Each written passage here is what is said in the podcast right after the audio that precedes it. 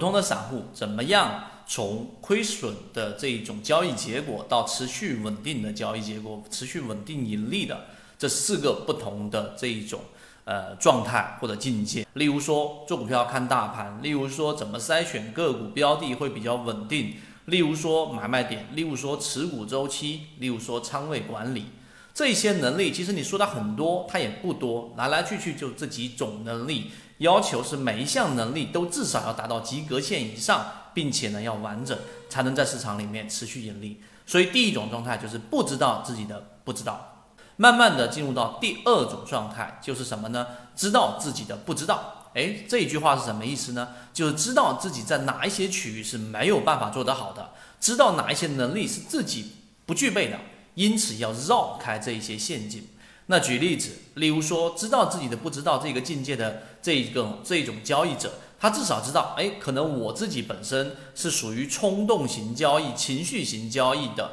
这种交易者。那么这种情况之下呢，他就可以克制自己，让至少从低吸开始，从中长线开始。从稳定的寻找一些有价值洼地的一些标的，在超跌的情况之下，在低位的情况之下布局，拿时间来换空间，这是第二种状态。知道自己的不知道，可以让我们至少在股票市场当中活下来啊，这是第二种状态。第三种状态就是我们所说的知道自己的知道，就是知道自己哪一项能力通过一段时间的交易是可行的，哪一种模式是适合自己的。这种情况之下，就从原来的亏损到原来的在市场能活下去，至少可以拿时间换空间，到第三种境界，就是我们说的能够赚钱了。为什么呢？这里能够赚钱，并不是指能挣大钱，也不像所谓的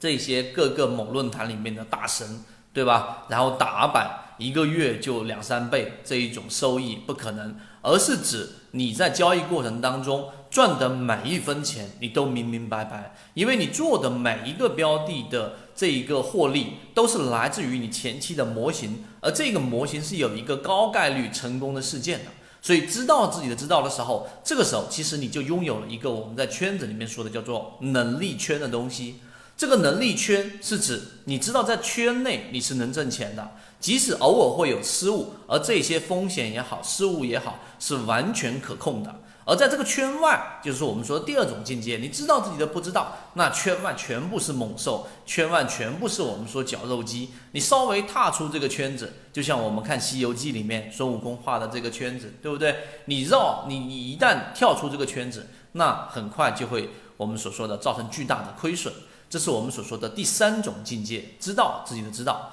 最后一种境界就是我们说的不知道自己的知道。这种境界的人，其实在身边，如果你接触的交易者足够多的话，一定是存在的。什么意思呢？我今天呃时间关系，简单的这个给大家讲一讲。例如说，在我们身边的交易者，偶偶然有一些，他的可能学历也不高，对吧？然后呢，也不看起来像什么天资聪明的，甚至有一些只是在一些这种单位当中默默耕耘的工作者，但是他在交易过程当中就是赚钱，而且他也没有所谓的小道消息。为什么呢？其实他并不知道自己的这一种性格也好，和他自己在交易过程当中的悟性也好，其实已经有了一套自己的完整的打法。而这一套完整的打法不一定多么的华丽，但它在这个市场里面能够存活。在我们的圈子当中，其实已经有这样类型的人，他总是持续稳定的盈利，他也能挣钱，而且呢，他的这个交易模式是雷打不动的。那么这样的人呢，我们在给他沟通过程当中。其实我们的这个建议有两个，第一就是不要过多的改变自己的交易模式。